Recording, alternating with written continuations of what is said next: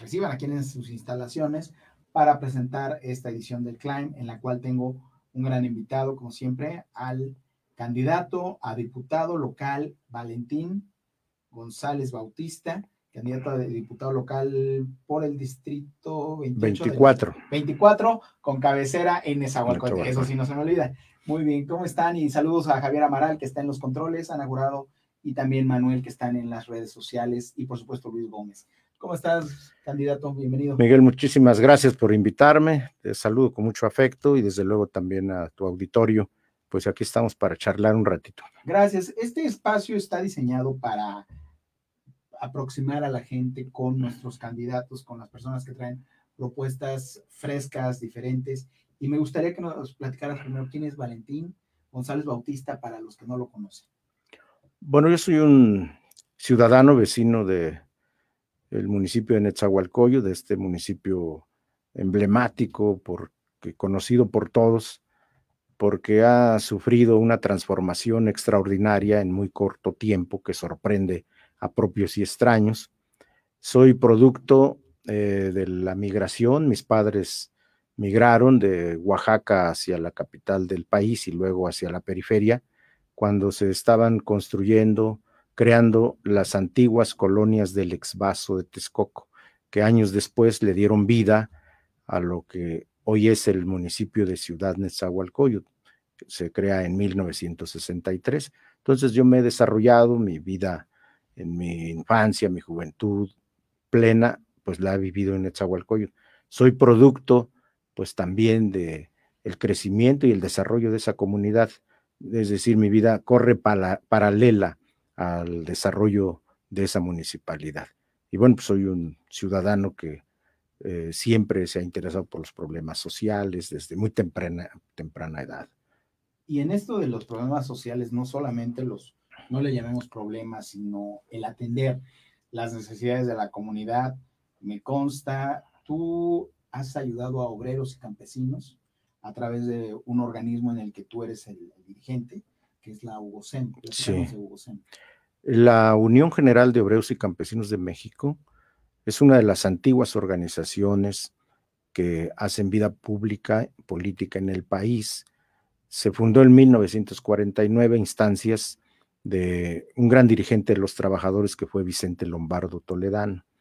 Es una organización que tiene estructura organizativa en todo el país, agrupando a campesinos, ejidatarios, productores agropecuarios, acuícolas, ganaderos, forestales, a gremios organizados como pueden ser transportistas, comerciantes, es decir, una organización ya de organizaciones. Tenemos sindicatos, eh, yo soy sindicalista, me formé en, en, esa área, en ese campo, en los años 70, 80, formé el sindicato independiente choferes Ricardo Flores Magón, que eran los trabajadores del volante que prestaban servicio a Netzahualcóyotl, los famosos chimecos que mm, seguramente todo el mundo ubica bien, pero que era el único transporte masivo que tenía la ciudad y me tocó eh, pues participar con ellos a través de la organización y también intervine en diversos asuntos de carácter nacional. Por ejemplo, puedo mencionar uno muy importante que tuvo trascendencia nacional, que fue atender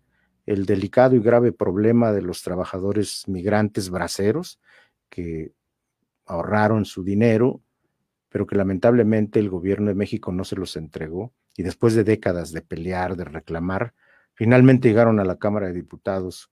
Cuando yo fui diputado en la 59 legislatura, se creó una comisión especial para investigar esos dineros, seguir la ruta del dinero, dónde quedó finalmente, y luego pelear para que los sobrevivientes de ese programa recibieran sus ahorros o parte de sus ahorros como un apoyo social, como finalmente se hizo. Se creó un fideicomiso de pago y presentamos la iniciativa de ley para crear el fideicomiso. Se logró y se beneficiaron a más de 300 mil trabajadores braceros en todo el país.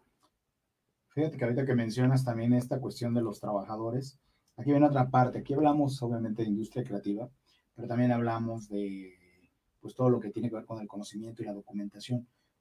Tú eres el artífice, el, la cabeza de uno de los rescates documentales más importantes que se han dado en los últimos 20, 30 años, que es este archivo precisamente de la UOSEM y de donde hay expedientes, no solo de estas cuestiones de, los migrantes, sino también de las luchas sindicales, ah, y hay hasta documentos incluso eh, previos al siglo XX. ¿Cómo fue este rescate documental de este importante archivo? Bueno, creo que es una cuestión de cultura. No somos muy dados a conservar a veces ni siquiera los documentos personales de manera ordenada. Los tenemos pues como eh, se nos presente la necesidad y la urgencia, lo andamos rescatando de todos lados, pero ordenado es muy difícil, es una cuestión que tenemos como deficiencia por nuestra forma de ser.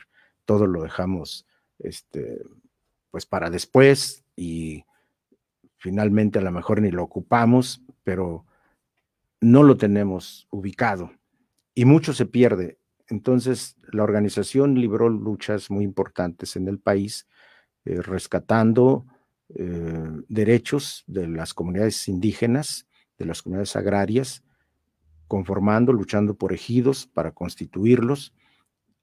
Y todos estos documentos eh, logramos rescatarlos, ordenarlos, clasificarlos, sistematizarlos y tener un archivo a disposición de quien lo quiera consultar. Han ido estudiantes para hacer trabajos de tesis, investigaciones para algún tema en lo particular, porque para eso deben ser los documentos.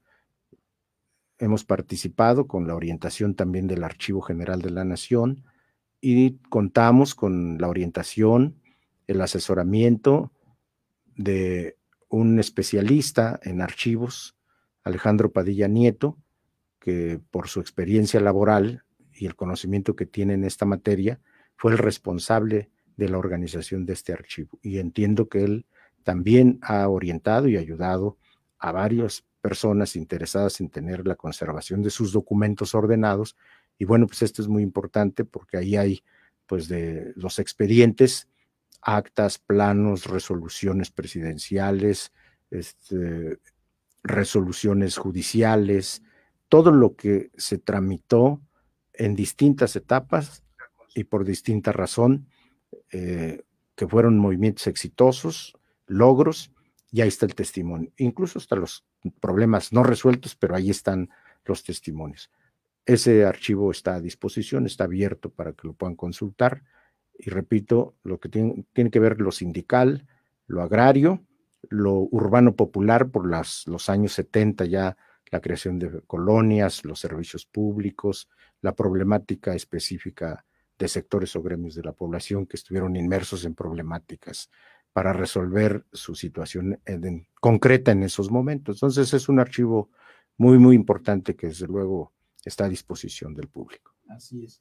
Que además, eh, precisamente de este eh, compendio, de esta colección, de este fondo documental tan importante, también han emanado imágenes, fotografías, y de ahí emanó un, libro, ¿no? Un documento en el que se relata la historia no solo de la UOCEM, sino prácticamente de las luchas sindicales durante el siglo XX, porque como estaba, incluso hay documentos en el archivo que, que pertenecen a, que dan fe y testimonio de incluso cómo, cómo se crearon algunas comunidades, cómo, cómo pasamos de, de ¿Qué sería lo anterior al ejido, al luego elegido y ahora? Primero las comunidades. Las comunidades. Que las comunidades indígenas, eh, conservando el Estado comunal, viene pues desde antes de la llegada de los españoles.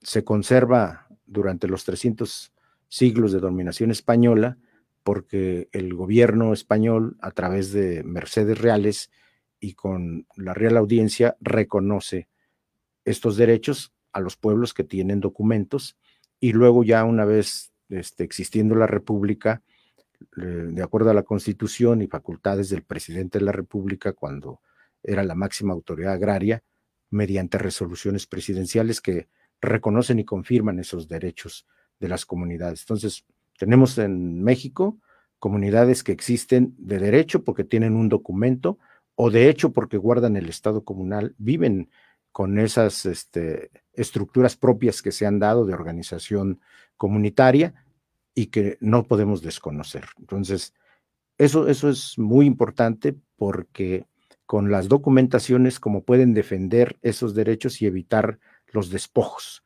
evitar que hagan mal uso de sus tierras, de sus propiedades, de sus bienes. Y para la defensa de esos derechos, pues se tiene que esgrimir la documentación, no solamente lo que dice la ley, sino comprobar que efectivamente ellos son titulares de esos derechos. Entonces, pues, es documentación que le ha servido a las comunidades. Así es. Comentaba yo que existe un libro, ¿no? De, emanado de todo esto. Sí, se han hecho publicaciones, hay libros sobre muchos, sobre la historia de la organización y sus luchas en distintas etapas. La organización tuvo en su origen una vertiente sindical porque le dieron vida dirigentes de la estructura organizativa sindical de los sindicatos nacionales de industria, petroleros, ferrocarrileros, mineros, telegrafistas, etcétera. Incluso su primer dirigente fue Agustín Guzmán, que era el líder nacional del sindicato minero. Y luego el segundo, Jacinto López, un gran líder de Sonora, reconocido este, durante los años 60 hasta principios de los 70, y luego otro dirigente, Jesús Horta Guerrero de Guanajuato, igualmente, todos reconocidos por ser dirigentes auténticos eh, que entregaron su vida para defender los intereses de los trabajadores. Ninguno de ellos este, terminó enriquecido porque se dedicó, se dedicara a explotar o este, exprimir o vivir de cuotas de sus agremiados. No hay esos antecedentes en ninguno de los liderazgos. Luego en los 60, la lucha por la tierra, eh, la organización, la Unión General fue de las pioneras en levantar esta bandera de la recuperación de las tierras todavía en poder de los latifundios o de los hacendados y que por negarles en los expedientes agrarios los derechos que la ley les otorgaba, se vieron muchas veces en la necesidad de ocupar físicamente la tierra, se la toma de la tierra para presionar a que las resoluciones se emitieran. Tiene su vertiente también en la guerrilla porque la Unión General, sus dirigentes en Chihuahua, Arturo Gamis y Pablo Gómez, dirigieron a un grupo de eh, agremiados y planearon el asalto al cuartel militar de Maderas, Chihuahua, el 23 de septiembre de 1965, que fueron desde luego abatidos los sobrevivientes. Su ejemplo, años después, dieron vida al grupo guerrillero conocido como la Liga Comunista 23 de septiembre, y de ahí varias vertientes de la guerrilla. Entonces esa época y esa vertiente también la UOCEN fue, digamos, protagonista. Y ya en los años 70, 80, el movimiento urbano popular, explicable por el crecimiento de las ciudades, su expansión, donde las colonias no tenían los servicios públicos y la demanda de vivienda, y los sectores organizados, ¿no? Los gremios, comercio, transporte. También tenemos una eh, vertiente de trabajo por la creación de escuelas llamadas populares, desde el nivel básico, preescolar, primarias, secundarias, preparatorias, que fueron impulsadas y creadas por la organización y que existen, todas reconocidas, todas con autorizaciones que están funcionando. Fíjate, eh, ahorita que mencionas el tema, ahora que mencionas el tema educativo, las escuelas populares, y también retomando esto de la tradición documental que hay en nuestro país, y como decías tú, un factor cultural que no tenemos a veces de conservar nuestros documentos, no solo en orden, sino la importancia que tienen para ellos, la identidad. Me viene a la mente porque una de tus propuestas es que a través de esta, tú bien dijiste, el vaso de Texcoco se convierte en los 60 en el municipio de Nezahualcóyotl, que es súper popular, sobre todo en los años 80 viene esta explosión demográfica, eh, parte por el sismo, parte por la migración eh, del interior de la República al centro, pero ahora es, esto ha hecho que Nezahualcóyotl sean dos Nezahualcóyotl, el Nezahualcóyotl del centro y del sur y el Nezahualcóyotl del norte. Y precisamente tú que te has preocupado por rescatar la identidad a través de los documentos, ahora traes una propuesta que es una de las cosas con las que quieres, por las que quieres llegar nuevamente a la legislatura del Estado de México, ¿no? Háblanos de esta propuesta. Sí, es un compromiso que estoy haciendo como respuesta, como resultado de una demanda legítima de ciudadanos que son vecinos en este momento de colonias y fraccionamientos de la llamada zona norte de Netzahualcoyot, que ese territorio viene siendo la tercera parte del territorio total del municipio. El municipio tiene más o menos 64 kilómetros cuadrados y la parte norte o el distrito 24 electoral tiene pues la tercera parte aproximadamente y unos 300 mil habitantes. Es la parte que colinda al norte con el municipio de Catepec, pasando el río de los Remedios, que es el límite, al oriente la alcaldía Gustavo Amadero y al sur pues ya tienes el aeropuerto, tienes el, circuito interior y hacia el oriente está la parte eh, de atrás del aeropuerto y el periférico oriente que es la división física con respecto a la parte centro del municipio. Entonces, físicamente hay una división, pero eso no es la problemática finalmente no es una distancia tan grande porque pues, a lo mejor en 30 minutos están en la parte centro o 20, pero el problema es de la falta de identidad que los vecinos de la parte norte pues no tienen y no sienten con respecto a la parte centro del municipio. Sí, explicable porque son dos historias distintas.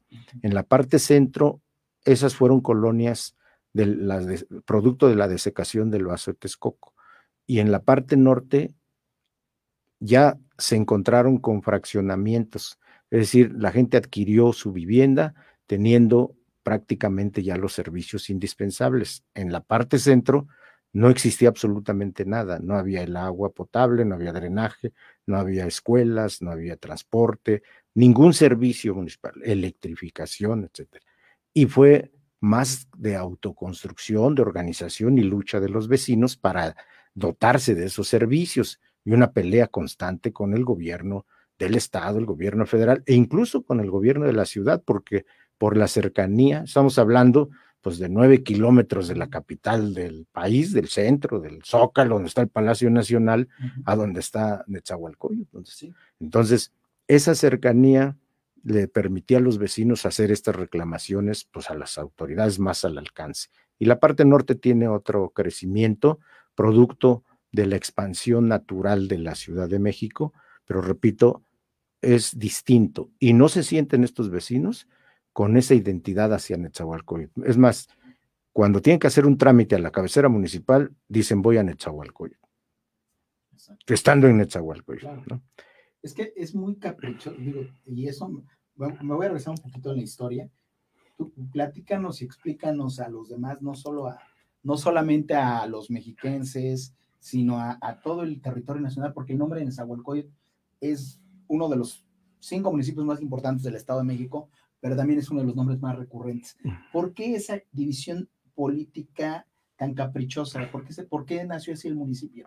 es como una cosa muy extraña, porque es como que arriba, como dices, el norte y luego como que nada más es una franjita la que pone bueno, el, el, centro. ¿Por qué el, origen es porque cuando se crea la municipalidad, esos terrenos de las colonias del exvaso de Texcoco administrativamente pertenecían al municipio de Chimalhuacán, que es el municipio que está todavía más al oriente. Y se tomaron terrenos pertenecientes a ese municipio, una parte de terrenos también de Atenco y una parte de terrenos de Catepec, de lo que hoy es Catepec, para crear el territorio eh, municipal. Entonces, en esa eh, superficie se incorporó la parte que colinda actualmente con la alcaldía Gustavo Amadero. Por eso quedó de esa manera y geográficamente sí hay esa, esa división física, digamos, ¿no? Este, pero repito, ese no es tanto el problema. El problema es que los ciudadanos no se sienten de Netzahualcóyotl. Su vida, su convivencia, la hacen hacia la Ciudad de México. Salen hacia la Ciudad de México y difícilmente van a la cabecera municipal. Y ellos no se sienten plenamente identificados con el desarrollo, la forma de vida de los habitantes en la parte centro. Ellos dicen, nosotros somos aquí de la parte norte y queremos nuestro municipio propio. Ya hasta proponen el nombre, ellos se quieren llamar municipio de Aragón, porque allá están las colonias que llevan ese nombre, es producto de la expansión de lo que es Aragón, donde está la ciudad deportiva de la Gustavo, Amadero, exactamente. Y entonces en Nezahualcóyotl encontramos eh, fraccionamientos, bosques de Aragón, valles de Aragón, etcétera. Nombres, bueno, el campus de la universidad, la FES, Aragón está en territorio de Nezahualcóyotl, en esa, en esa parte.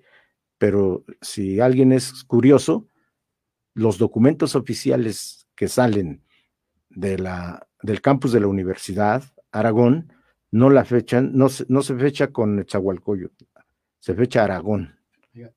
E, eso es algo que me gustaría para ir cerrando esta idea y dejar de que nos dejes una última reflexión, pero antes, esta parte, como bien dices tú, tú que eres un preocupado por la documentación, eh, por la identidad, ¿qué es lo que le daría identidad a esta comunidad de Aragón? O de, llamémosle ahorita ya así, de este municipio de Aragón. ¿Qué, elementos, aparte de la FES, que tiene pues, toda la tradición de ser una escuela importante, además, eh, monumentos importantes que se han hecho ahí, ¿qué es lo que le daría identidad a Aragón?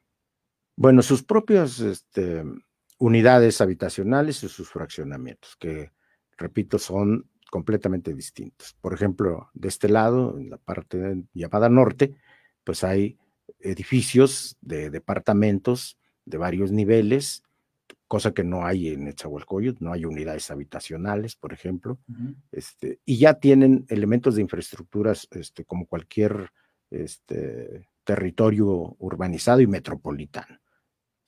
En la avenida central corre el metro que llega a Ciudad Azteca. desde Ciudad Azteca hasta San Lázaro. Están comunicados para poder tener acceso rápido a insurgentes y llegar a reforma sin, sin mayor problema, ¿no? Al centro, al capital. O bien, si quieren utilizar el viaducto, pues pueden irse hacia el norponiente sin ningún problema. O sea, hay comunicación. Ellos hacen eso, su vida cotidiana. Por eso, pues sienten que ese territorio puede ser un, municipio y poderse eh, autogobernar sin mayor problema. Entonces, no es una demanda nueva, lo tienen muy estudiado, muy diagnosticado. Solamente quiero dar un dato. Un gobernador estando en campaña, el gobernador Arturo Montiel, en 1999, en, un acto de campaña en ese territorio, le pidieron los vecinos su intervención para que ayudara y se creara el municipio y él se comprometió públicamente y dijo, voy a promover la creación de ese municipio. Y presentó la solicitud a la Cámara de Diputados, que no prosperó. Prosperaron otras solicitudes de creación de, de municipios nuevos. En ese tiempo se crearon el municipio de Lubianos que, se, separó de, de, Tejupilco, el de San José del Rincón que se separa de San Felipe del Progreso y Tonanitla por acá por Neslalpan hacia Zumpango, colindando con Tecámac. Este, tres municipios, pero Netzahualcóyotl no prospera. Pero hay demanda no solamente de ese, de esa, de ese territorio y de esa población, hay en otros. Tlanepantla tiene también una solicitud. Ecatepec mismo, que es. No, no lo este quise tocar porque pronto vendrá alguien de Tlanepantla, pero es, la, es el mismo Es la misma problema, está separado. todavía en, Tlanepantla está más marcado, porque por lo menos en esa, como te digo, ahí es como que este pequeño. Es un punto de unión, un digamos. Punto de unión, una callecita, lo que sea. Pero en Tlane sí son dos mundos distintos. Así es. Físicamente lo separa completamente la, la, delegación, la alcaldía ahora Gustavo Madero. También Ecatepec por su crecimiento, porque tiene más de tres veces el territorio de Nesa y la verdad tiene problemas serios como gran urbe, este, pues también hay algunas voces que quieren este, una nueva municipalidad en una parte de ese territorio, en Tultitlán también, y así en varios lados. No es un asunto ni de Netzahualcoyo ni del Estado, es del país. país. es del, pasar en, es del Pachuca, que se separó Mineral de la Reforma de Pachuca. Así es, y, está bien, y se están, se están creando, eh, digamos, relativamente, relativamente recientemente municipalidades. Y yo creo que hay razón, y sobre todo en la ah, cuestión urbana, metropolitana, son poblaciones densamente pobladas, se tiene para cumplir la aspiración del 115 constitucional, de la estructura del gobierno municipal, que es el gobierno más cercano, inmediato a la gente, pues tiene que estar verdaderamente haciéndose realidad, teniendo a su autoridad municipal a la mano y no tener las dificultades de no sentirse parte de y que eso se incremente y se agudice la problemática si quien está a cargo de la municipalidad pues los excluye, los relega o los pone en segundo término, los abandona, porque esa es la queja. Si alguien hace una encuesta, pregunta a los ciudadanos en zona norte, pues todo el mundo se queja. No tenemos el agua, somos de aquí contribuimos, tenemos eh, pagamos nuestros impuestos y no vemos reflejado este, el resultado y producto de estos impuestos en el mejoramiento de las obras. es un fenómeno que se repite a lo largo y ancho del territorio nacional, que es ahorita, pues digo, este, en este programa sí podemos hablar abiertamente porque es de política, es un fenómeno que se repite incluso del norte del país con el resto del país. Dice el norte, pues si yo soy el que pone más, porque, y aquí pasa lo mismo. Es exactamente. la zona, la zona, la zona residencial. Nos saluda María del Rosario Guzmán, saludos para el maestro Valentín y también saludos para Alejandro Padilla, precisamente. Gracias, muchas gracias. El tiempo es el único que no perdona y pues me gustaría una última reflexión y alguna, sí, claro, combinamiento, invitación también a, tus votantes, algún último comentario. Pues eh, en este tema tan delicado que estamos comentando, yo estoy haciendo un compromiso. Si los ciudadanos me dan su confianza y votan para que Valentín González sea diputado en la 61 eh, legislatura mexiquense, pues me comprometo a hacer la gestión, la tramitación y presentar las iniciativas que correspondan para que se haga realidad esa aspiración. Yo creo que es una demanda ya muy, muy sentida y ya de muchos años. Y pedirles pues a los conciudadanos que en esta coyuntura de proceso político electoral, pues hagan una reflexión eh, madura, seria, responsable de a quién le van a depositar su voto, que chequen, que revisen. Hoy tienen a la mano la forma de hacerlo, sus antecedentes, quién es la persona que busca una representación, este, a qué se está comprometiendo, que vean su historia de vida. Es decir, tienen que ser mucho más eh, cuidadosos más demandantes, más exigentes, pero también más participativos en la vida pública del país, porque así debe ser. Solamente de esta manera podemos fortalecer nuestro sistema democrático que tiene todavía debilidades, pero sin los ciudadanos definitivamente no se va a lograr. Así es. Pues amigos del El Climb, agradezco mucho a Valentín González Bautista que ha venido desde Nezahualcóyotl acá a nuestros estudios de MM Agencia de Mood TV y bueno, pues también a ustedes les agradezco mucho que escuchen estas propuestas. Estamos tratando de hacer precisamente estas cápsulas para que conozcan además a los candidatos desde otra, desde otra perspectiva y también ahora con estas divisiones políticas, con estas distancias que las distancias físicas, entre las distancias físicas y la pandemia, estamos un poco lejos, pero tratamos que a través de estas redes sociales ustedes, ustedes puedan estar cerca de ellos, que los conozcan primero con esta proximidad, con este acercamiento a relaciones, como dije, se trata de acercar relaciones, pero también que conozcan sus propuestas. En el caso de, Valentín, quizá no tanto en la economía creativa, pero sí la importancia que tiene por todo lo que tiene que ver con, con, la primera rama de la industria creativa, que es el conocimiento, la documentación, que se ha preocupado, me consta, desde hace 30, 40 años, en rescatar la tradición documental de, de un organismo tan importante como el que mencionamos, y pues ahora con esta propuesta, ¿no? Esta propuesta que busca precisamente dar identidad a, una comunidad que así lo requiere, así lo reclama. Así es, Miguel Pues te agradezco muchísimo la invitación. Eh, como tú dices, el tiempo este, solamente es el único que nos puede impedir pues ser mucho más amplios en estos temas, que hay mucho que decir, pero muchísimas gracias. Así es, les agradecemos mucho y bueno, pues los invitamos a que continúen con estas cápsulas del CLAN. próximamente tendremos y pronto tendremos a más candidatos que estarán eh, manifestando sus propuestas y en materia de economía creativa, en materia de economía circular, en materia de eh, también de autonomía económica y esto también del rescate de la cultura y de la tradición documental. Gracias y también nos, hola José Miguel, estoy usando, perfecto. Muy bien, pues saludos, saludos a, a María del Rosario nuevamente que nos, que nos manda un, un saludo. Muy bien. Y si ella sí dijo bien que soy José Miguel. no pasa nada, suele ocurrir. Amigos, No se vayan con más, eh, no se vayan a ningún lado, continúen con más contenidos aquí en Mood TV y en el Climb. Gracias. Gracias.